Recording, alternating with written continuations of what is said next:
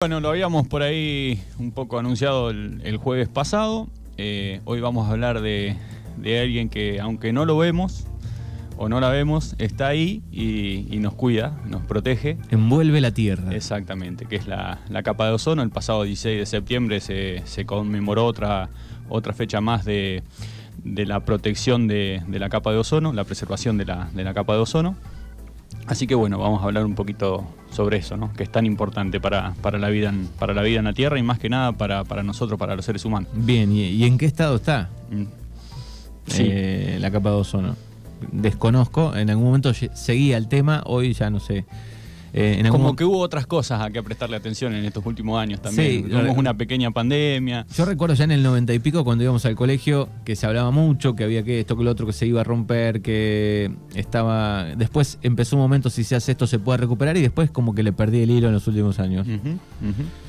Exactamente. Bueno, para arrancar tenemos que en los últimos 30 años el ser humano ha avanzado en la detección del daño de la capa de ozono al frenar el uso de ciertas sustancias químicas, pero aún queda mucho para hacer para proteger y restaurar el escudo atmosférico que se encuentra en la estratosfera, entre, entre 15 y 30 kilómetros por encima de la superficie de la Tierra, es decir, a una distancia aproximada entre Bordenave y 17 de agosto, de Regueira a Bordenave y 17 de agosto. A esa altura eh, se encuentra la- capa de ozono. ¿Qué es el ozono? El ozono atmosférico absorbe la radiación ultravioleta del Sol, especialmente los dañinos rayos UV corta, B larga, UVB. La exposición a la radiación UVB está relacionada con mayor riesgo de cáncer de piel y cataratas, así como daños en las plantas y en los ecosistemas marinos. El ozono atmosférico se denomina a veces el ozono bueno, por su función protectora y no debe confundirse con el ozono malo troposférico o al nivel del suelo. Eso quiere decir troposférico es el ozono que está a nivel del suelo. O un componente clave de la contaminación atmosférica que está relacionado con las enfermedades respiratorias. Eso ahí está hablando del ozono troposférico. Hace una, una diferenciación por ahí de los rayos ultravioletas.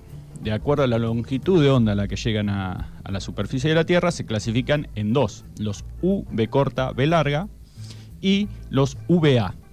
¿Cuáles la, la- las características de estos dos, en estas dos, esta división que tienen los rayos ultravioletas? Que de acuerdo a su longitud de onda, unos rozan la piel, son por ahí los que nos dan el- ese color que queremos tener en el verano, ese color de piel que queremos tener en el verano, pero que si nos pasamos de sobreexposición al sol, enseguida nos ponemos colorados, nos pone producen- la piel roja. Producen quemaduras. digamos. Exactamente. Y los VA penetran la piel y son por lo general los que producen el envejecimiento prematuro de la piel. O sea, la sobreexposición al sol, cuando por ahí notamos que, que hay un envejecimiento de la piel, son provocados por los VA. Bien. Esa más básicamente es la diferencia entre los dos tipos de rayos ultravioletas que llegan a, a la superficie. ¿no? El ozono es un gas reactivo cuyas moléculas están formadas por tres átomos de oxígeno. Su concentración en la, en la atmósfera fluctúa de forma natural en función de las estaciones y las latitudes, pero en general era estable cuando se empezaron a realizar las mediciones globales en 1957. Las investigaciones pioneras de los años 70 y 80 revelaron signos de problemas. La Organización de las Naciones Unidas eligió el 16 de septiembre como fecha para luchar por la protección de la capa de ozono, en honor a la firma de este ex- exitoso pacto mundial convertido en uno de los acuerdos ambientales más importantes a nivel internacional. Gracias, que estamos hablando del protocolo de Montreal. Gracias a este proto- protocolo, la capa de ozono se está recuperando y se espera que vuelva a los valores anteriores a 1980 para mediados de siglo, afirma la ONU. En apoyo al protocolo, la enmienda de Kigali, que entró en vigor en el año 2019, trabajará para reducir los hidrofluocarbonos, gases de efecto invernadero, con un gran potencial de calentamiento climático y dañinos para el medio ambiente. Hay una, ahora por ahí lo vamos a, desarrollar un poquito más, eh, dos tipos de gases que, que perjudican a la capa de ozono. Eh, estos primeros que mencioné y los que se utilizaban mucho en, en los aerosoles, por ejemplo, Claro, en por los eso yo re- desodorantes, Yo en los reco- flit. recordaba, este aerosol no daña la capa de ozono. Claro, bueno, ¿por qué? Porque ese tipo de gases no son nocivos para el ser humano, no son tóxicos, entonces ese tipo de gases se utilizaban simplemente para impulsar el perfume o el desodorante desde el tarro de aerosol hacia nuestro cuerpo, simplemente se usaban para eso, ese Y tipo eso de gases. Los que generan un gran problema justamente no, no son tóxicos para, para nosotros, pero generan un gran problema en la capa de ozono. En 1974, Mario Molina y Sherwood Rowland, dos químicos de la Universidad de California, publicaron un, un artículo en Nature en el que detallaban las amenazas que suponían para la capa de ozono los gases cloro, carbonos. En aquella época, los CFC se utilizaban habitualmente en aerosoles y como refrigerantes en muchos frigoríficos. Al llegar a la estratosfera, los rayos ultravioletas del Sol descomponen a estos gases en sustancias que incluyen el cloro. La innovadora investigación, por la que se les concedió el Premio Nobel de Química en 1995, concluyó que la atmósfera tenía una capacidad finita de absorción de átomos de cloro en la estratosfera.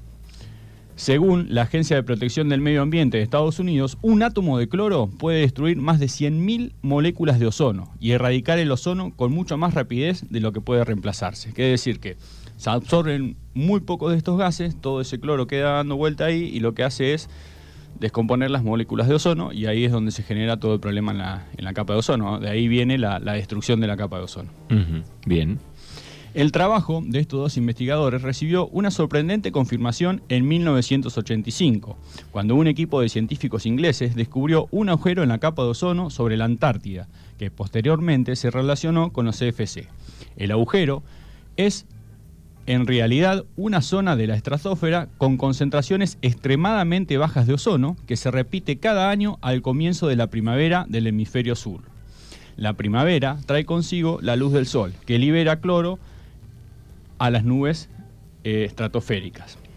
Que eh, justamente en esa parte de- del hemisferio, durante la época de primavera, es que reciben rayos, rayos solares. ¿no? Es de ahí por eso que en esa época del año es cuando se libera el cloro, el cloro actúa sobre el ozono y producía que se, que se haga más delgada la capa de ozono. Siempre, uno cuando tiene esos recuerdos, siempre las imágenes de- del agujero de la capa de ozono eran en la Antártida. Claro, eran kilómetros y kilómetros. Exactamente. En el reconocimiento de los efectos nocivos de los CFC y otras sustancias que agotan la capa de ozono condujo a la firma del Protocolo de Montreal, relativa a las sustancias que agotan la capa de ozono en 1987. Un acuerdo histórico para la eliminación de estas sustancias que ha sido ratificado por los 197 países miembros de la ONU. Sin el pacto, sin el pacto, en Estados Unidos se habrían producido 280 millones, de casos de cáncer de piel y 1,5 millones de muertes por esta causa y 45 millones de cataratas. Y el mundo sería al menos un 25% más caluroso.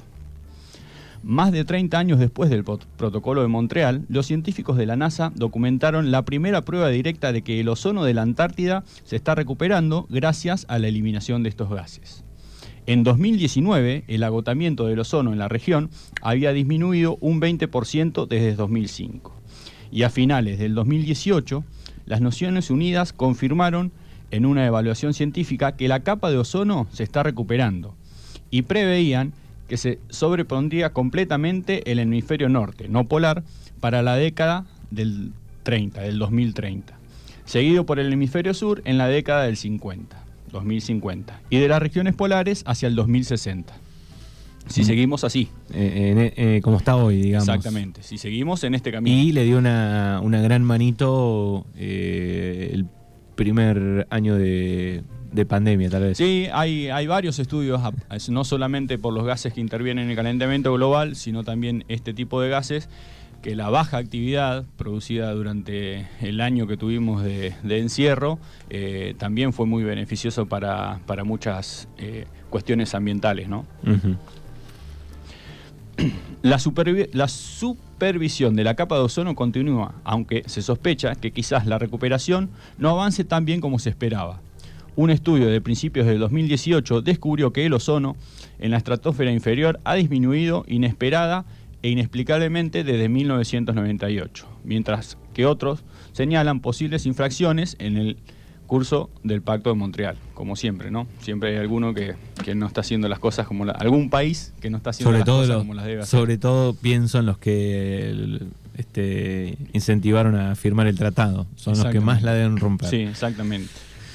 En el mundo, el mundo aún no ha ajustado cuentas con los gases nocivos de los refrigerantes. Siguen utilizándose hidroclorofluocarbonos. Eh, sustitutos transitorios menos, menos dañinos, pero que siguen siendo perjudiciales para el ozono. Cuando se firma el, el- Acuerdo de Montreal, se sustituyen los CFC, pero eh, se sustituyen por hidroclorofluorocarbonados, que no es que no causaban ningún impacto, sino que el impacto que causaban sobre la capa de ozono era menor. Los países en desarrollo necesitan financiación del Fondo Multilateral del Protocolo de Montreal para eliminar el más utilizado de ellos, el refrigerante R22.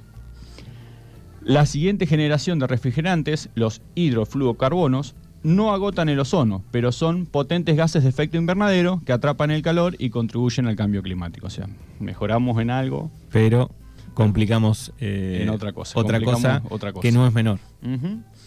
Aunque los HFC representan una pequeña fracción de las emisiones en comparación con el dióxido de carbono y otros gases de efecto invernadero, su efecto de calentamiento del planeta provoca una adición al Protocolo de Montreal, la enmienda de Kigali en 2016. Este último documento, que entró en vigor en enero del 2019, pretende reducir el uso de los HFC en menos de un 80% en las próximas tres décadas. Mientras tanto, las empresas y los científicos trabajan en alternativas respetuosas con el clima, como nuevos refrigerantes y tecnologías que reduzcan o eliminen la dependencia de los productos químicos.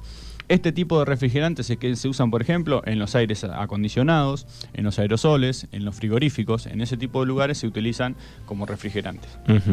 Bueno, ahí están un poco lo- los números, la data de lo que sabemos. Eh, no es tan malo el panorama como pensaba. Eh, no, no. Eh, claramente se habla también de que este, este protocolo de Montreal, eh, en lo que a medio ambiente y protección de medio ambiente se refiere, ha sido el más exi- exitoso que, que se ha hecho. El que por ahí más se ha cumplido y el que, el que más también gracias a, a- a esta firma ha mejorado las condiciones de, de la capa de ozono. Por eso se dice que por ahí es el, el- el más exitoso de todos. Hasta Pero tenemos también otros grandes problemas, ¿no? Que tienen que ver con el calentamiento, Exactamente. que este, va a haber que trabajar muchísimo, me parece, ¿no? Y sí, sí, sí, sí, más que nada siempre volvemos a lo mismo. En, en esta lucha de, del- de por ahí la producción siempre va, va en choque con, con la protección del medio ambiente, siempre y cuando eh, no se cambien las formas, ¿no? Eh, El mundo quiere cada no vez lo más. hagamos de manera más sustentable como, como debe ser. Cada vez más, cada vez más. Producir, producir. y así producir. garantizamos que, que por ahí la- las próximas generaciones dentro de, de 200 años todavía tengan, tengan un planeta tengan un planeta donde vivir, ¿no? Exactamente. Te voy a hacer una pregunta que no me vas a poder responder. ¿Quién creó la capa de ozono? Estábamos hablándolo hoy, ¿no? Qué loco, ¿no? Qué combinación, qué combinación de factores se, se dieron para, para que nuestro planeta eh, pueda haber, pueda haber vida. Y hoy cuando por ahí arrancaba diciendo esto de alguien que no podemos ver, eh, pero está ahí, nos, nos cuida, que está la capa de ozono, qué combinación, ¿no? De, de factores hicieron que, que haya vida, que haya vida en nuestro planeta. Y ¿Cómo? con qué rapidez nosotros los seres humanos eh, La de rompemos, poquito lo ¿no? vamos rompiendo, sí. Sí, es, es muy loco pensar, se va a la mente, no, no podemos llegar a, a pensarlo, ¿no?